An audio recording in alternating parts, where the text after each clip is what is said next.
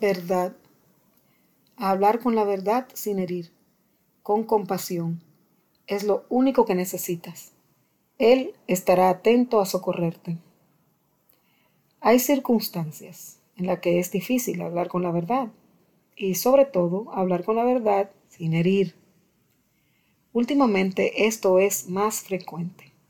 Cada persona tiene una forma de defender sus creencias y sus convicciones y parece que todo lo que se dice es discutible y refutable.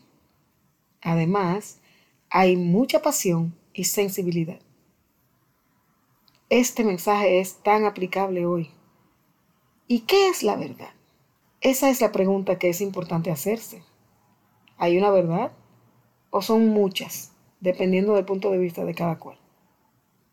La definición del diccionario dice, la verdad es la afirmación de algo que corresponde con la realidad. La definición bíblica dice que es el consolador, el que auxilia, persona que consuela, que ayuda o auxilia. Así Dios dará consuelo a todo aquel que lo necesite, apoyará al indefenso y auxiliará a los más necesitados. La cosa es que mi realidad puede ser percibida diferente a la tuya. Está complicado.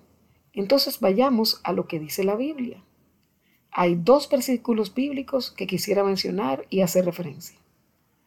La verdad nos hará libres, lo dice en Juan 8:32, y soy el camino, la verdad y la vida, dice Juan 14:6. La verdad es Jesús y la verdad nos hará libres. Es decir, Jesús nos hará libres. El mensaje dice, hablar con la verdad sin herir, con compasión, es lo único que necesitas. Él, Jesús, estará atento a socorrerte. En términos entonces de aplicar este mensaje, tendrías que ponerte en la misma sintonía que Jesús, al mismo pensar de la verdad que es Dios. Para eso hay que estar con los sentidos abiertos y dispuestos a escuchar.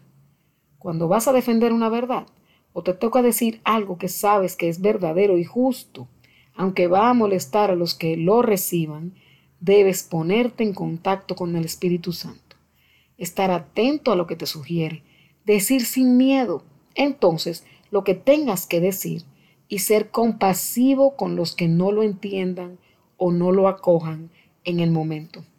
Qué diferente sería si libremente pudieras decir tus necesidades y condiciones en una circunstancia específica y si los demás no lo acogen, tener la libertad y la paz de que lleguen a su momento o simplemente respetarlos al igual que quieres que te respeten. La comunicación sería realmente de unión y de amor, que es lo que necesitamos en estos momentos más que nunca. Te invito a hablar con la verdad sin herir y estando atento a la voz de Dios, ser compasivo con los demás.